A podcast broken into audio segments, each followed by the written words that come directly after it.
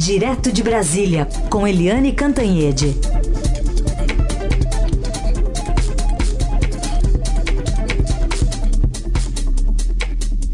Oi, Eliane, bom dia. Bom dia, Heisen, bom dia, ouvintes. Bom, a, o Estadão hoje já noticia que a Corregedoria da Polícia Federal determinou suspensão de todos os inquéritos e investigações que envolvam dados bancários né, desses organismos que a gente citou aí na abertura, né, Eliane? Pois é, é a decisão muito polêmica que está causando muita confusão do ministro Dias Toffoli, presidente do Supremo Tribunal Federal. Uma decisão monocrática, ou seja, sem consulta nem a primeira turma, nem a segunda, nem ao plenário. É, essa decisão da Polícia Federal tem um impacto enorme, um enorme dentro do país e fora do país. Primeiro, porque todos uh, os órgãos de investigação fora a Polícia Federal já tinham se manifestado contra a decisão do Toffoli. Você vê que o, a Raquel Dodge, Procuradora-Geral da República, demonstrou preocupação com essa decisão é, de suspender, só para repetir, para suspender, para e agora até para anular é, os, as investigações e os processos que tenham como base dados da Receita Federal, do Banco Central e do COAF, que é o órgão de inteligência que detecta movimentações atípicas. A Raquel Dodge já ma manifestou preocupação, o Conselho dos Procuradores já manifestou preocupação, a Força Tarefa da Lava Jato no Rio, São Paulo é, e Curitiba também, a, a cúpula aqui da Operação Greenfield é, de combate à corrupção em Brasília também, enfim, e agora essa decisão da, da, da PF foi uma decisão que se antecipou à comunicação oficial do, do Supremo Tribunal Federal porque foi tomada apenas com base na informação, uh, enfim, extraoficial que está publicada e a polícia suspendeu. Acontece que o Brasil é, libera esse contato, né, essa troca de informações entre os órgãos de, de investigação e os órgãos que têm acesso às movimentações financeiras com base em documentos, em acordos internacionais o mundo inteiro tem essa permissão. Então, essa decisão é, do ministro Dias Toffoli e a decisão da Polícia Federal se antecipando à própria formalização da decisão do Toffoli, isso aí tudo vai ter repercussão internacional. Mais uma vez, o Brasil é, entrando no noticiário internacional pela porta dos fundos de forma desconfortável, Heisen. É, exatamente isso. Agora, sobre esse assunto ainda, Eliane, tivemos aí a manifestação agora do ministro Dias Toffoli. Ele apelou para proteção ao cidadão. O que, que você diz da, da, desse pretexto dele? Olha, o ministro Dias Toffoli, ele ontem falou rapidamente no evento no Centro-Oeste, ele falou com jornalistas e disse isso, que é uma, a intenção dele é a defesa do cidadão. E ele também deu uma entrevista exclusiva para a nossa repórter Amanda Pulpo, do Estadão, em que ele diz que, enfim, que, a, a que esses órgãos de controle estão se sentindo assim um poder né, e que ele não admite devassa na vida das pessoas e que devassas são é, fascismo. Aí qual é a argumentação do Toffoli? Porque ele foi relator de uma decisão do Supremo em 2016 que permitia é, que os órgãos de controle, vou repetir, COAF, Receita, Banco Central, etc., sim se comunicassem e transmitissem dados para os órgãos de investigação, Ministério Público e Polícia Federal. E o que, que ele explica agora? Ah, não, que aquela decisão era só para informar o nome da conta e o valor global da movimentação atípica. O sujeito ganha mil reais, mas é, movimenta um milhão e duzentos, é, como aliás era o caso de movimentação do Queiroz, que era o motorista na, no no gabinete do então deputado estadual Flávio Bolsonaro no Rio de Janeiro. É, aí a COAF acende uma luz amarela, opa, esse sujeito não tem é, remuneração, não tem renda suficiente para ter essa movimentação. E comunica a Polícia Federal ao Ministério Público. E o Toffoli diz que a comunicação só pode ser um nome e o valor global. E que todo o detalhamento depende de é autorização judicial, porque senão caracteriza devassa. Só que isso é uma questão de tempo, né? Você pedir autorização judicial, o juiz tem milhões de processos e aí demoram tanto tempo e aí cada juiz vai agir de um jeito, ou seja, você atrasa todo o processo de investigação. Até lá o sujeito já limpou tudo, já sumiu com tudo e, enfim, você não tem mais o rastro para você seguir investigar. É uma confusão enorme e o que dá mais ainda peso a isso é um é que foi uma decisão monocrática e a decisão, o julgamento no Supremo só está previsto para novembro. Conforme eu apurei ontem com é, fontes do Supremo, é possível que haja uma pressão para o Toffoli antecipar esse julgamento do plenário para agora, já agosto, o quanto antes, para evitar esse, essa crise que está envolvendo o Supremo Tribunal Federal. E a segunda questão, mais delicada ainda, é que uh, tudo isso começa com um pedido da defesa do Flávio Bolsonaro, filho do presidente da República. Ou seja, muita gente desconfia que o Toffoli só fez tudo isso para é, proteger, livrar a cara, num bom português, bem claro, do filho do presidente. É uma situação muito, muito grave. Bom, e tinha um pacto, não tinha, Eliane, para ser assinado? Não, não foi assinado nada, né? A assinatura mesmo não foi colocada no papel, né? Daquele pacto dos poderes? Pois é, é, é aquela história. É, houve aí uma tentativa de pacto, uma reunião dos presidentes dos poderes. Então tem o presidente Jair Bolsonaro pelo executivo, Dias Toffoli pelo judiciário, o Rodrigo Maia pelo legislativo, para fazer um pacto né? E um pacto que poderia ser é, em cima, principalmente, da reforma da Previdência. O Rodrigo Maia já saiu do palácio tirando o corpo fora. Olha, eu tenho que ouvir os líderes, não é bem assim e tal. Mas ninguém mais falou em pacto e agora o Toffoli jogando essa decisão que favorece diretamente o filho do presidente, a leitura que se faz, a suposição que se faz em muitos gabinetes em Brasília é de que não era um pacto, era um acordão em que todo mundo livra a cara de todo mundo. O grande derrotado dessa história toda se chama Lava Jato, uhum. ou melhor, mais abrangente ainda, o combate à corrupção. Quem se dá bem é quem está sendo investigado e que tem culpa no cartório. Essa é a Eliane Cantanhede comentando os principais assuntos do dia. E um deles uma, foi uma frustração, todo mundo esperando para ontem aí como é que seriam os critérios para a liberação do FGTS, mas foi adiado, né, Eliane?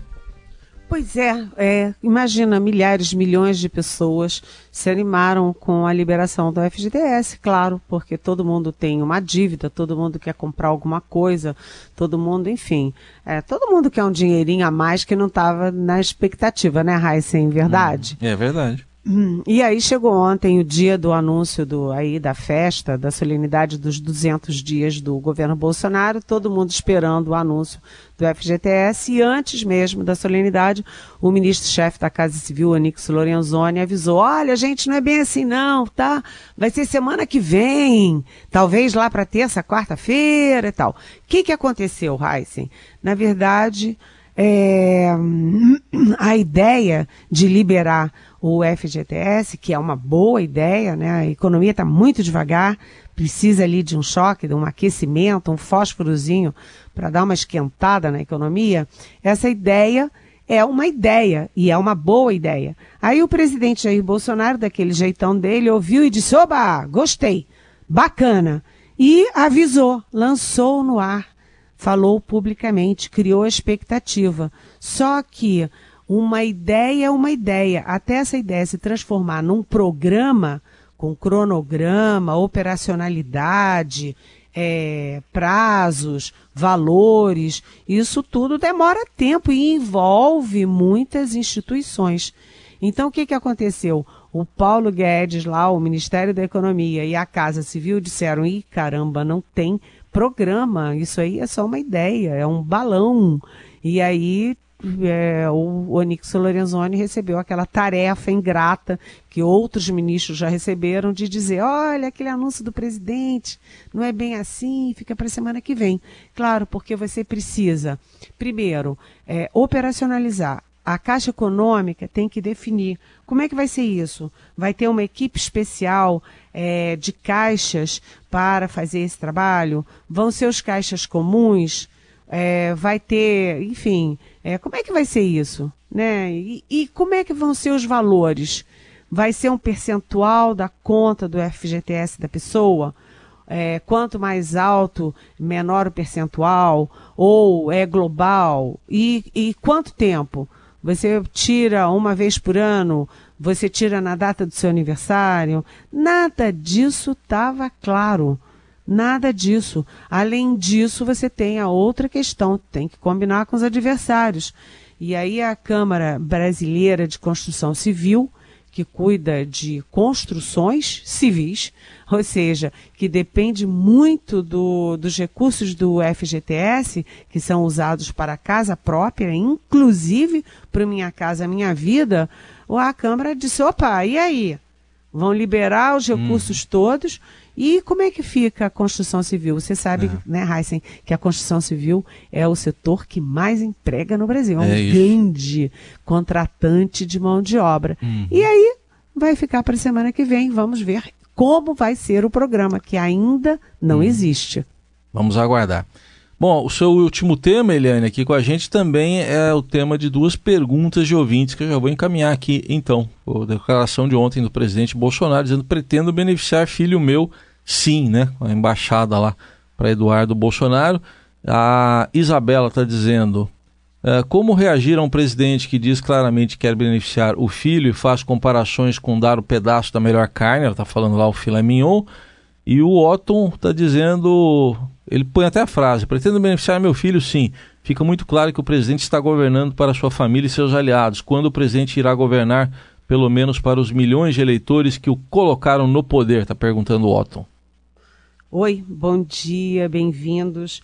É constrangedor, né? É realmente constrangedor. O presidente da República, com o ministro Tarcísio ali do lado, o ministro Tarcísio é o ministro da Infraestrutura e é um bom ministro, é, tem um belo currículo, está fazendo um bom trabalho, e a cara dele é de constrangimento. Porque o presidente diz lá: Ué, é, se eu pretendo beneficiar meu filho? É, pretendo beneficiar meu filho, sim é, se eu puder dar um filé mignon para o meu filho, eu vou dar.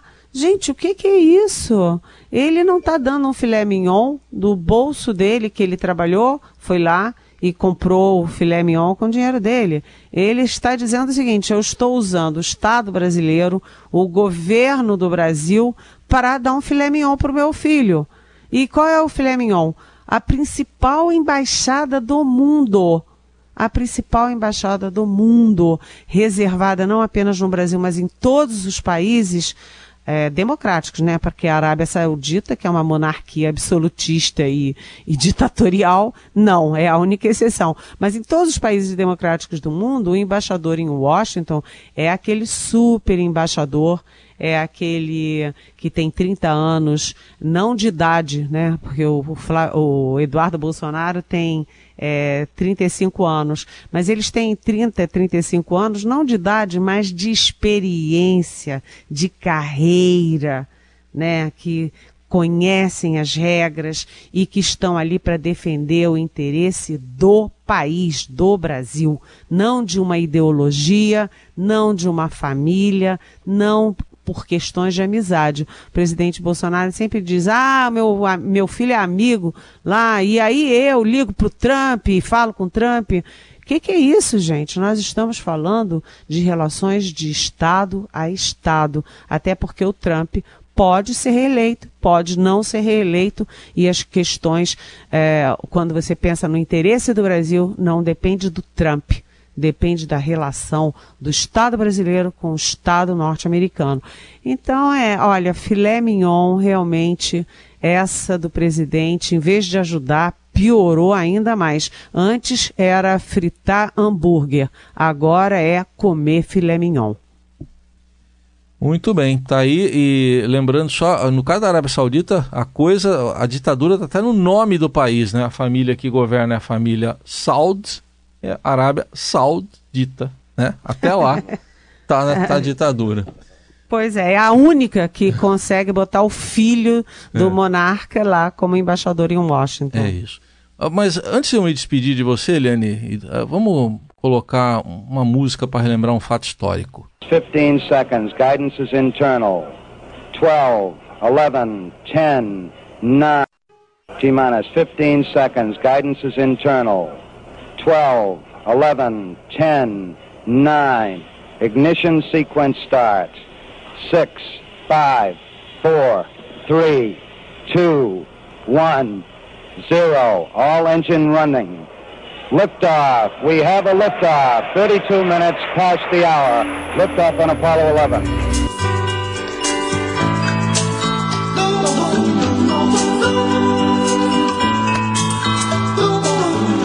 One small step for man, one giant leap for mankind. A lua, quando ela roda, Momentos importantes. Lá se foi a Apollo 11 e aí o Neil Armstrong com aquela frase famosa, né? Um pequeno passo para o homem, um grande passo para a humanidade. Amanhã, 50 anos da pisadinha na Lua, né, Eliane? Nossa, o mundo, né? A humanidade tem o antes.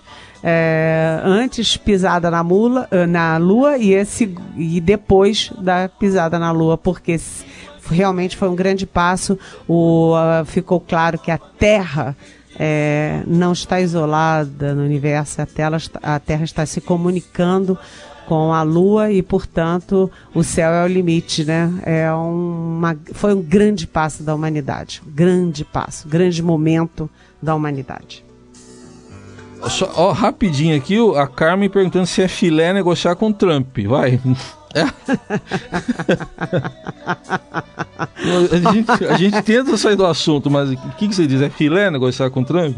Olha, Carmen, cá para nós. É, hum. Eu, sinceramente, nem acho que é filé, sabe? Negociar com Trump qualquer coisa. Trump, os filhos do Trump, aquela confusão que está lá nos Estados Unidos. É, realmente, é, o nosso padrão está meio, é, meio complexo, digamos assim. Daí, Eliane Cantanhede, que volta na segunda-feira, vai voltar com a Carol, viu, Eliane? Porque eu vou ficar fora duas semanas agora, tá bom? Oba! Então tá Divirta-se muito. Sentiremos sua falta, mas é. é uma folga muito justa. Beijão pra Beijo, você. Tchau.